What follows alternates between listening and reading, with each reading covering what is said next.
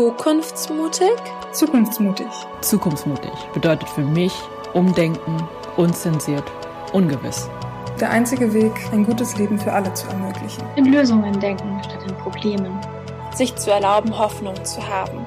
Hoffnung, die Klimakrise doch noch abwenden zu können. Und Alternativen kennenzulernen, um uns allen eine bessere Zukunft zu ermöglichen. Schneid das nicht raus.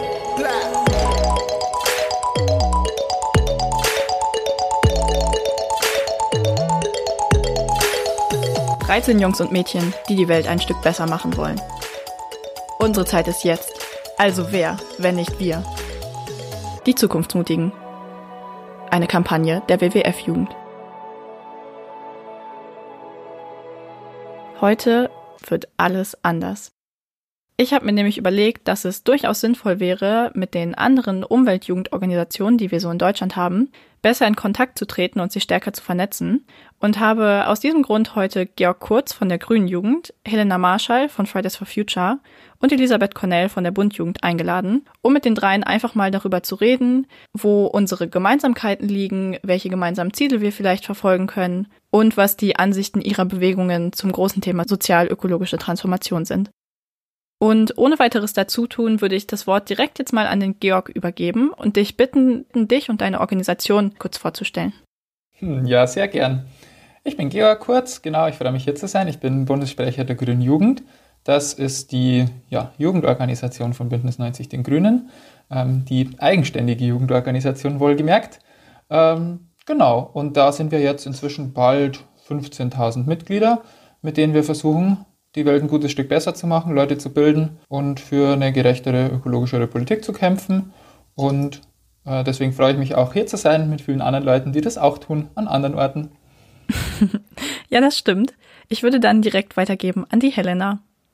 Ja, ich bin Helena Marshall. Ich bin Aktivistin bei Fridays for Future und mache da unsere Koordination, Fundraising, Kampagnenplanung und mit ganz vielen anderen jungen Menschen über Deutschland haben wir ganz, ganz lange jeden Freitag immer gestreikt und machen jetzt natürlich ein bisschen andere Sachen, um eben das Problem Klimakrise ins öffentliche Bewusstsein zu rücken, aber auch irgendwie höher auf die politische Prioritätenliste.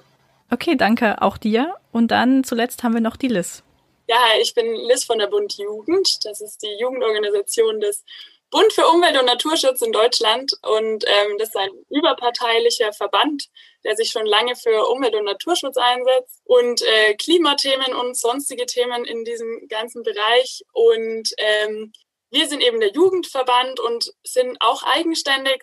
Und ähm, ich bin im Bundesjugendrat, das ist ein Vernetzungsgremium, äh, wo Leute aus allen Bundesländern sich treffen. Und genau, das ist ähm, so mein Special-Ding, ein bisschen aus allen Bundesländern was mitzubekommen. Ja, nice. Ich finde, wir können schon mal festhalten an dieser Stelle, dass wir doch eigentlich alle sehr ähnliche Ziele verfolgen, uns aber eben doch individuell voneinander unterscheiden. Und genau zu diesen Unterschieden würde ich euch bitten wollen, vielleicht drei bis vier Sätze dazu zu verlieren, was bestimmte Kernthemen oder auch Schwerpunkte eurer Bewegung sind, damit man sie doch ein bisschen voneinander abgrenzen kann. Also ich kann gerne anfangen. Genau, mit Fridays for Future sind wir, glaube ich, hier die jüngste Vertreterin hier. Also wir äh, sind seit circa zwei Jahren äh, stehen wir auf den Straßen und ähm, versuchen durch Kampagnenarbeit, durch direkte Aktionen, durch Protest für die Umsetzung des 1,5 Grad Ziels und des Pariser Abkommens zu streiten. Insofern ist die Theory of Change eben das überparteilich zu schaffen weil wenn wir eben unsere Zukunft irgendwie lebenswert schaffen wollen, dann braucht es da eben auch breiten politischen irgendwie Gestaltungswillen und Konsens um dieses Problem. Und wie man das dann genau politisch umsetzt, da können sich ja die Parteien irgendwie unterscheiden. Aber was klar ist, ist, dass es irgendwie ein Thema sein muss. Mhm. Ich glaube, das ist auch durchaus etwas, was euch ausmacht, dass es euch erst seit zwei Jahren gibt und ihr es trotzdem geschafft habt, in dieser Zeit schon so wahnsinnig viel zu bewegen. Ich glaube, das ist unumstritten an dieser Stelle und da kann man auch einfach mal den Hut vor euch ziehen. Und es steht aber natürlich auch in krassem Kontrast zu den älteren, in Anführungszeichen, Verbänden. Korrigiert mich, wenn ich falsch liege, aber ich glaube, den BUND gibt es zum Beispiel schon seit 1984, die Grüne Jugend auch schon seit 1994, meine ich. Und das sind natürlich ganz andere Zeiträume, in denen man auch mehr Zeit hat, das politische Profil zu schärfen. Und deswegen würde ich den Ball jetzt einfach mal an Liz und die Bundjugend spielen.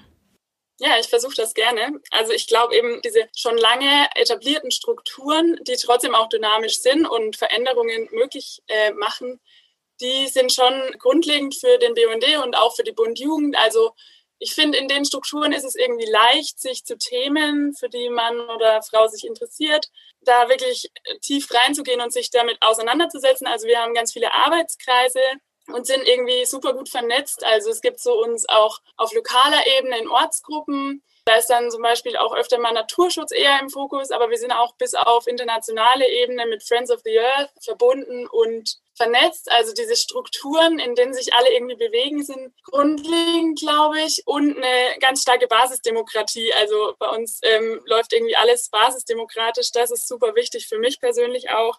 Und in den Rahmenbedingungen lassen sich, glaube ich, Klima- und Umweltschutz gut mit einem eigenen Schwerpunkt umsetzen, ja. Du hast gerade den Punkt Basisdemokratie angesprochen. Und als du darüber geredet hast, habe ich bei der Helena so ein zustimmendes Kopfnicken gesehen. Bei dem Georg eher so ein bisschen zögerliches Hin- und Herwackeln vom Kopf. Georg, ist das in der Grünen Jugend anders?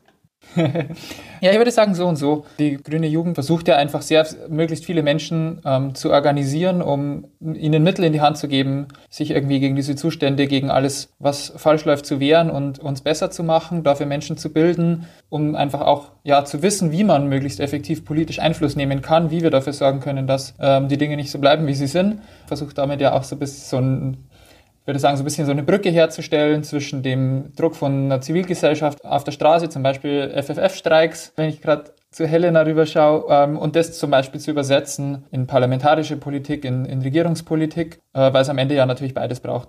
Und dabei ist natürlich klar, wenn man sich schlagkräftig organisieren will und weiter wachsen will und möglichst viele Leute hinter sich vereinen will und will, dass was vorwärts geht, dann stößt Basisdemokratie einfach irgendwann an Grenzen. Also wenn man zu fünft in der Ortsgruppe ist, dann kann man zu fünft alles ausdiskutieren, aber wenn man ein paar tausend Leute ist irgendwo, dann kann man nicht mehr einfach alles zusammen ausdiskutieren, bis es einen Konsens gibt aus paar tausend Leuten. Ähm, und irgendwo dazwischen ist der Ort, wo ja so ein bisschen Basisdemokratie einfach an ihre Grenzen stößt, würde ich sagen. Also können wir an dieser Stelle eigentlich schon mal festhalten, wir haben Fridays for Future, eine sehr junge Bewegung, sehr dynamische Bewegung, auch stark basisdemokratisch orientiert. Genauso sieht es bei der Bundjugend aus. Die Bundjugend kommt klassisch aus dem Umwelt- und Naturschutz, gibt es auch schon deutlich länger. Und es gibt dort eben auch schon sehr viel vorhandene fixe Strukturen, in denen man arbeiten kann. Und dann gibt es eben die Grüne Jugend, die ihren Schwerpunkt nicht so sehr auf Basisdemokratie setzt und die eben auch ausmacht, dass sie relativ parteinah ist. Richtig, Georg?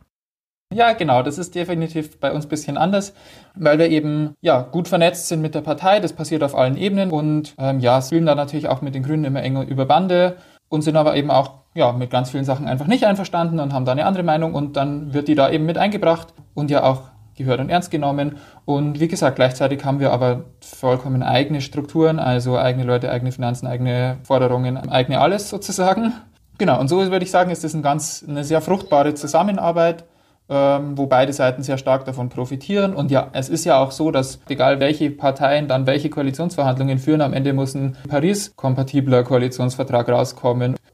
Das Letzte, was du gerade gesagt hast, das ist ein wichtiger Punkt, nämlich dass Klimaschutz überparteilich auf der Agenda ganz oben stehen muss. Und wenn wir jetzt schon über Politik sprechen, dann müssen wir eben auch darüber reden, dass Politik in diesem Land an der Jugend vorbei und auch ohne die Jugend gemacht wird. Und wozu führt das dann? Das führt zu Frustration, das führt zu Protest und es führt auch zu sich verändernden politischen Mehrheiten. Stichwort Europawahl, da haben wir gesehen, dass 35 Prozent der unter 25-Jährigen Grün gewählt haben. Das mag jetzt auf der einen Seite auch an Rezos Video die Zerstörung der CDU gelegen haben. Weitaus mehr Einfluss hatte aber Fridays for Future in diesem Punkt. Und ich möchte Helena jetzt an dieser Stelle fragen, ist Fridays for Future Ausdruck von Protest der Jugend gegen etablierte Strukturen, egal ob das jetzt etablierte Umweltverbände oder etablierte Politik ist? Also ich glaube, die Arbeit, die gemacht wurde über die letzten Jahrzehnte, ist, bildet eine super wichtige Basis. Also ganz viele Ressourcen und Wissen und sowas, die wir als Bewegung, als sehr junge Bewegung nutzen, kommt von den etablierten Umweltverbänden, die da total viel Erfahrung haben.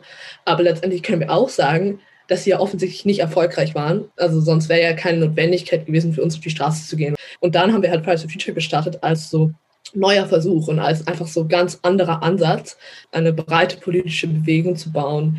Also es war auch eine Trotzreaktion, glaube ich, am Anfang. Also das so ein bisschen zur Vorgeschichte. Und wir repräsentieren eigentlich total den Trend auch von Enttäuschung von institutionalisierter Politik, gerade weil wir einfach immer, immer wieder sehen, wie dort unsere Generation total vergessen wird ähm, Genau, und ich glaube, jetzt müssen wir uns fortbewegen und schauen, okay, wie können wir jetzt das eigentlich zusammen anpacken und diese Krise irgendwie lösen. Was sagen die anderen beiden zu diesem in Anführungszeichen Vorwurf?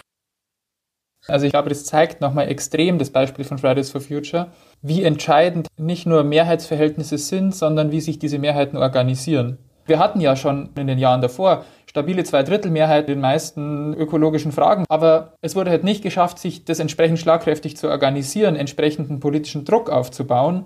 Und das hat halt Fridays for Future dann geschafft. Und ja, genau, das haben andere Jugendorganisationen, andere Organisationen generell davor nicht geschafft da ist ja was losgebrochen, wo auch ganz viele Menschen, die das davor gewohnt waren, wir werden eh nicht gehört und für uns interessiert sich eh niemand und wir können eh nichts ändern, die ihr Leben lang diese Erfahrung gemacht haben, haben plötzlich gemerkt, hey, wir können uns wehren gegen den ganzen Scheiß. Und das gibt so extrem viel Hoffnung, einerseits zu wissen, das geht, und gleichzeitig eben auch zu wissen, da wächst gerade eine Generation auf, die das auch einfach gelernt hat, so verinnerlicht hat. Da merkt man an so vielen Stellen plötzlich, Leute werden wirkmächtiger und kriegen so Mittel in die Hand, um das nicht alles mit sich machen zu lassen. Und das ist so unendlich viel wert. Ich finde auch, dass der, der Ruck, der durch Fridays, durch viele Gesellschaften und unsere Gesellschaft auch äh, gegangen ist, ist so elementar. Ich glaube, das, das macht mir auch sehr viel Mut, dass eben so Ideen, die schon gut 50 Jahre da sind, aber nicht gehört wurden, dass sie neu diskutiert werden können, angepasst werden können mit Leuten, die sie in der Zukunft wirklich betreffen dann habe ich Mut und glaube, dass wir es irgendwie schaffen können, aus diesen ganzen Katastrophen ein bisschen besser rauszukommen, als es im Moment noch ausschaut. Liz, du hast jetzt davon gesprochen, dass wir aus diesen ganzen Krisen herauskommen müssen, davon, dass wir Sachen neu diskutieren müssen. Helena hat angesprochen, dass Fridays for Future anfangs eigentlich eine Trotzreaktion war. Und für mich klingt das danach, als ob die einzig mögliche Lösung für dieses Problem ist, dass die Jugend in Zukunft viel mehr politische Teilhabe bekommt. Deswegen möchte ich euch jetzt auch fragen, was denkt ihr denn, wie man dieses Mehr an politischer Teilhabe umsetzen könnte? Also ich glaube, das wird nicht passieren, indem junge Leute sich das nicht selbst erkämpfen. Also es werden nicht einfach alte Leute von sich aus sagen, ah ja, chillig, jetzt gebe ich einfach mal von meiner Macht was ab und lasse euch einfach mal ran, weil ich habe erkannt, es ist ja total unfair, euch auszuschließen. Na, das wussten schon Generationen vor uns, dass das unfair ist. Ähm, wir müssen halt Mittel und Wege finden, das nicht mehr mit uns machen zu lassen. Ähm, ich glaube, da politischer Druck auf ein Jugendwahlrecht ist, glaube ich, ein guter Faktor. Ähm, und ansonsten geht es, glaube ich, einfach genau darum, was Helena vorher so ein bisschen angeteasert hat, sich mit seinen Anliegen zusammenzuschließen und sich zu organisieren und es nicht als eine persönliche Einzelentscheidung zu verhandeln. Ich habe auch in der Schule gelernt, ja, dem Klima geht schlecht und drum bitte nicht, nicht baden, sondern duschen, da wird weniger Energie verbraucht und mach's Licht aus, wenn du aus dem Zimmer gehst, weil wenn das alle machen, dann können wir, können wir gleich zwei Atomkraftwerke abschalten mit dem eingesparten Strom. Ja, nee, so wurden die nicht abgeschalten. Die wurden abgeschalten, weil sich jahrzehntelang Leute aufs Äußerste gewehrt haben und sich so politischen Druck ausgeübt haben und das wird halt immer mehr Leuten gerade bewusst dass diese Denke, man, kann mit, man muss mit seinem eigenen persönlichen Konsum im Kleinen retten, was sozusagen im Großen verkackt wurde, dass das nicht funktioniert, dass der Skandal nicht ist, dass Leute irgendwie günstiges Hack kaufen, sondern dass der Skandal ist, dass es überhaupt so produziert werden darf, dass es am Schluss nur 1,50 kostet und dass der Skandal auch ist, dass Leute darauf angewiesen sind, Hack zu kaufen, das nur 1,50 kostet, weil es für mehr nicht reicht. Und da verschiebt sich einfach gerade wahnsinnig viel. Wir sind da, glaube ich, gerade auf einem sehr, sehr guten Weg, dass zum Beispiel Fragen von Energiewende nicht als ich kaufe Ökostrom verhandelt werden, sondern Kohlekraft muss einfach verboten werden, fertig aus. Liz, du siehst so aus, als ob du was dazu sagen möchtest. Mhm, ja, gerne. Und zwar, ähm, ich finde auch diesen Vernetzungsaspekt, den du jetzt gesagt hast, Georg, äh, super wichtig, eben, dass wir gemeinsam darüber reden und auch ähm, eben unterschiedliche Positionen vielleicht verhandeln. Und du hast jetzt irgendwie stark gemacht, dass wir uns wehren müssen gegen Sachen, die irgendwie da sind und die halt kacke sind. Ähm, und ich glaube, eine spezielle Chance für, eine, für unsere Generation ist auch, dass wir stark darin sind, Utopien aufzubauen. Also, dass wir uns Gedanken darüber machen, wie wollen wir es denn stattdessen? Und ich glaube, das ist was, was wir nicht verpassen dürfen, weil wenn wir nur dagegen sind, dann wissen wir nicht, was wollen wir dann? Also, worauf läuft das raus? Ich glaube aber, dass es super viele gute Ideen gibt in unserer Generation und äh, damit die gehört werden, das hast du auch angesprochen mit dem Wahlalter, ähm, ist es nicht nur notwendig, dass junge Menschen wählen dürfen, sondern auch, dass sie sich wählen lassen in Positionen, wo es dann eben auf einer nicht unbedingt nur basisdemokratischen Ebene ähm, um Entscheidungen geht. Also dass sie mitreden können und sich auch in Ämtern und in Positionen sitzen und mitreden, wenn es um Entscheidungen geht, was wir stattdessen machen. Helena, du nickst hier die ganze Zeit schon fleißig zustimmend mit. Sehr schön. ähm, hast du noch Punkte zu ergänzen? Ja, ich hau jetzt erstmal meinen Fun Fact raus. Und zwar wurde der erste Carbon Footprint, also der CO2-Fußabdruckberechner von BP, einer fossilen Firma, entwickelt.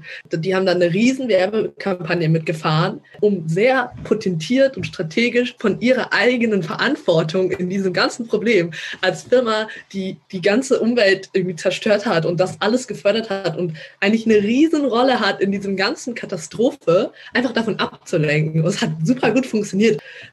Und ich glaube, das müssen wir ja versuchen umzudrehen und klar machen, okay, wer sind denn jetzt die wahren Verantwortlichen in dieser Krise? Wer sind denn die großen Firmen, irgendwie RWE, 13 Prozent der Emissionen in ganz Europa?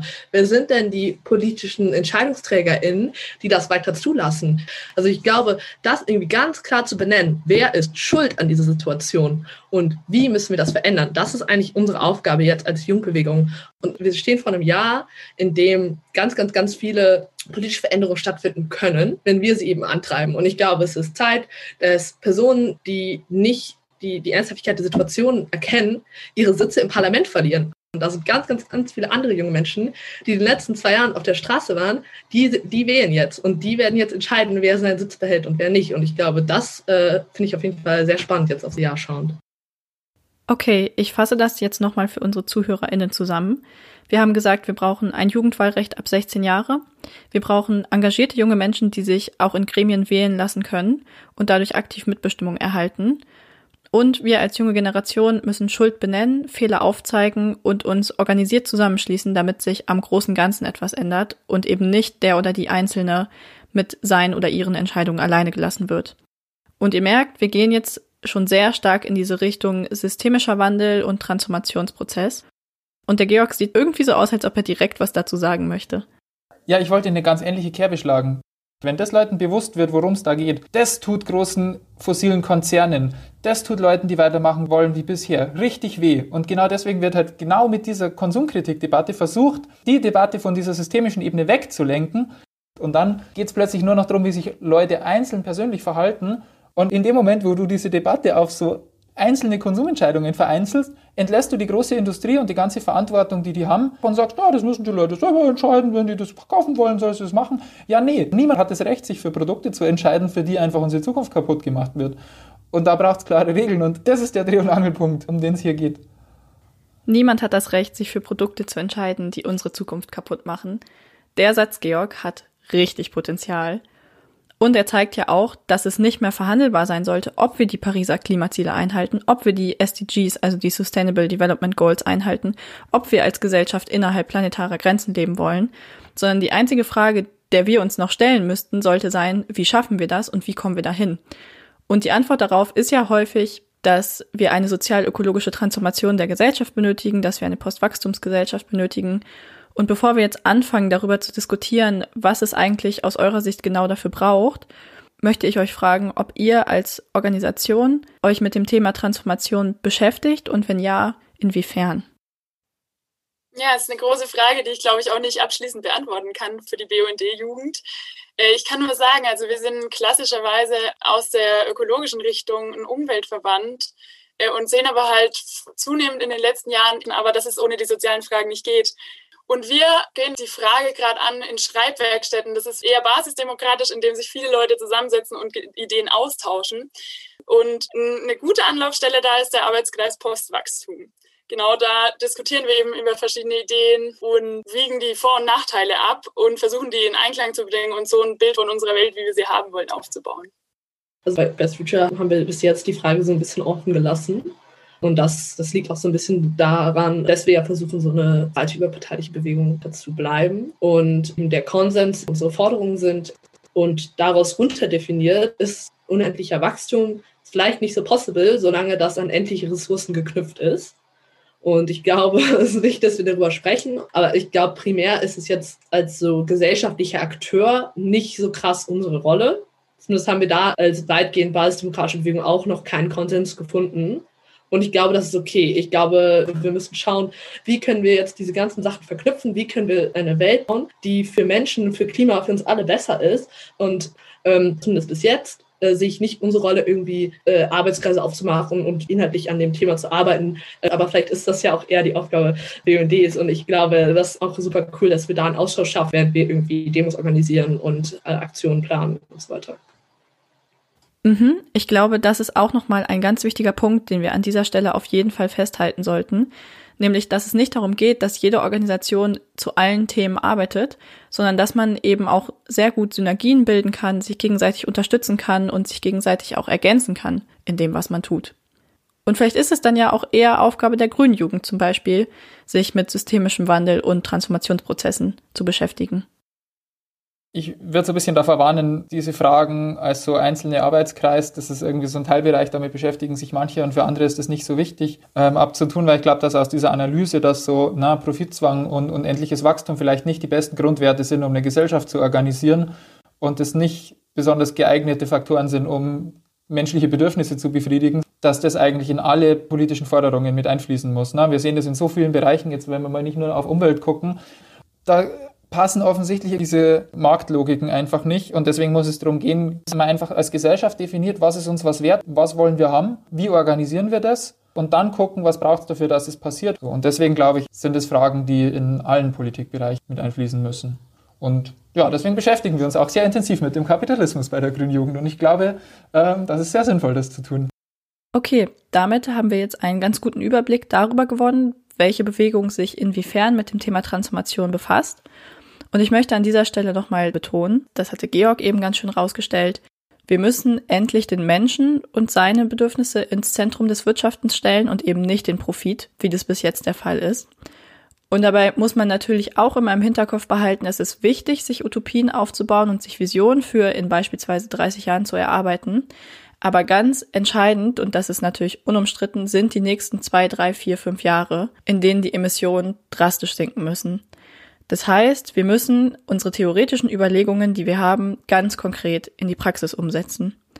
Und genau zu diesem praktischen Ansatz möchte ich jetzt nämlich mit euch kommen, im letzten Teil dieses Podcasts, indem wir nämlich jetzt anfangen zu sammeln, was für Forderungen wir haben und was wir uns konkret von der Politik wünschen, was sich in den nächsten paar Jahren ändern muss in dieser Gesellschaft.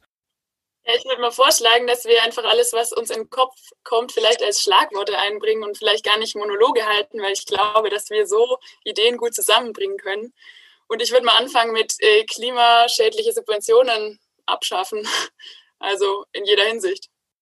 Also ich kann ja sonst hier mal die Forderung von Fridays for Future rausholen. Wir haben tatsächlich eine relativ kurze Liste. Also wir haben Anfang 2019 äh, sechs Forderungen erarbeitet. Aber die großen Sachen, wir müssen Netto bis 2035 erreichen, Kohleausstieg bis allerspätestens 2030, 100% erneuerbare Energieversorgung bis 2035, die stehen ja alle. Also das die Rahmenbedingungen, um eben 1,5 Grad so einzuhalten, dass es auch global gerecht verteilt ist. Und dann haben wir natürlich auch das Ende der Subventionen für fossile Energieträger fordert eine CO2-Steuer von 180 Euro. Das ist mittlerweile tatsächlich gestiegen, weil wir noch mehr Klimakrise äh, zwischendurch verursacht haben. Also das ist erstmal soweit das Grundgerüst. Aber ich muss auch dazu sagen, seitdem ist natürlich eine Menge passiert. Also wir sind als Bewegung sehr viel weitergekommen. Wir haben ganz viele andere Sachen gemacht. Also ich glaube, da ist viel, viel mehr im Spiel. Ja, jetzt habe ich doch ein bisschen viel geredet, es tut mir leid. Da kann ich e extrem gut anschließen. Ich glaube, dass Klimakrise kein technisches Problem ist, wo, wo es irgendwie eine, eine te technische Lösungen geben muss, ist, glaube ich, echt immer noch ganz vielen Leuten nicht klar, weil ja auch bewusst versucht wird, das so darzustellen. Ja, da müssen irgendwelche Leute mal irgendwie ein bisschen forschen, hier ein bisschen Speicherkapazität, hier ein bisschen bessere Düngemittel und dann läuft es schon. Nö, überhaupt nicht. Ich meine, das Kernproblem ist ja einfach, dass nun mal im Kapitalismus alle gezwungen sind, alle beteiligten Akteurinnen zu maximalem Profit maximal zu wachsen wenn sie es nicht tun, wenn sie sagen, ah, wir achten ein bisschen mehr auf die Umwelt, dann gehen die einfach unter. Und das Problem dabei ist ja, dass Beschäftigte gegen Klimaaktivistinnen ausgespielt werden. Und wir müssen es, glaube ich, schaffen, die zusammenzubringen und die Analyse, der Kapitalismus macht die Welt kaputt und wir müssen schnellstmöglich das Klima retten, muss zusammengehen mit, ähm, was bedeutet es dann eben für die betroffenen Beschäftigten und wie können wir eine Zukunft schaffen, die nicht nur gesunde Lebensgrundlagen hat, sondern halt auf dem Weg dahin ähm, auch gleichzeitig gute, gute Beschäftigungsverhältnisse schafft. Und da finde ich jetzt dann wahnsinnig spannend. Helena, du möchtest direkt dazu was sagen? Also ich will nur droppen, wir standen äh, während den EU-Verhandlungen zur GAP, also zur europäischen Agrarpolitik, mit BäuerInnen zusammen auf der Straße. Und diese Ausspielung, das sehen wir natürlich immer wieder. Die KohlearbeiterInnen gegen die Klimaschützer, die BäuerInnen gegen die Klimaschützer, die KraftwerksarbeiterInnen gegen die Klimaschützer, die ArbeiterInnen gegen die Also das ist ja ein Narrativ. Ähm, und leider ist es immer wieder für Leute überraschend, wenn wir zum Beispiel zusammen mit Verdi ähm, auf der Straße stehen während ihren Tarifverhandlungen und immer wieder fragen uns Leute so, warum? Und ich denke mir so, das ist doch selbstverständlich. Also das ist doch eigentlich sonnenklar, warum wir da zusammenstehen. Ähm, genau, das soweit. Und wenn wir so über Visionen sprechen, dann ist so meine persönliche Vision, wie können wir Städte gestalten in der Zukunft? Weil ich finde es richtig krass, wie viel Platz wir einfach dem Auto geben. Mhm. Georg musste gerade richtig schön lachen. Ich vermute mal, du möchtest bestimmt jetzt noch direkt was zu den Städten dazu sagen, oder? Ja, genau. Also ich finde so Städte, man kann ein Viertel wohnortnah organisieren, dass man nur zu Fuß mit Fahrrad und mit Öffis super schnell überall ist. Man kann Autos einfach rauswerfen. Man kann Städte grün umbauen, dass die Lebensqualität extrem steigt. Äh, sagen so, Öffis sind jetzt hier kostenlos, wir bauen hier Radschnellwege durch und die Autos müssen draußen bleiben. Tschüss. Und ich würde noch dazu ergänzen, dass all diese Maßnahmen eben kombiniert werden muss mit einem höheren Wohlstand für Menschen, einfach ähm, höhere Löhne, höhere Absicherungen, eine Jobgarantie zum Beispiel, Dinge, die garantieren, dass in all diesem Wandel nicht einfach Leute auf der Strecke bleiben, dass das Geld einfach nicht mehr bei einig, einigen wenigen landet, wie das jetzt in der Pandemie ja nochmal viel krasser passiert ist. Das sind so Sachen, das klingt dann so utopisch, wenn ich das sage. Na, da denkt man Leute, ja klar, das sagt er jetzt hier einfach so. Das ist alles einfach möglich. Wir müssen da auch wieder dran glauben, dass das ganz einfach machbar ist, wenn wir entsprechend politischen Druck ausüben dafür. Liz, du siehst so aus, als ob du was dazu sagen möchtest. Ja, nochmal voll der gute Punkt mit dem ähm, unverteilten Wohlstand sozusagen.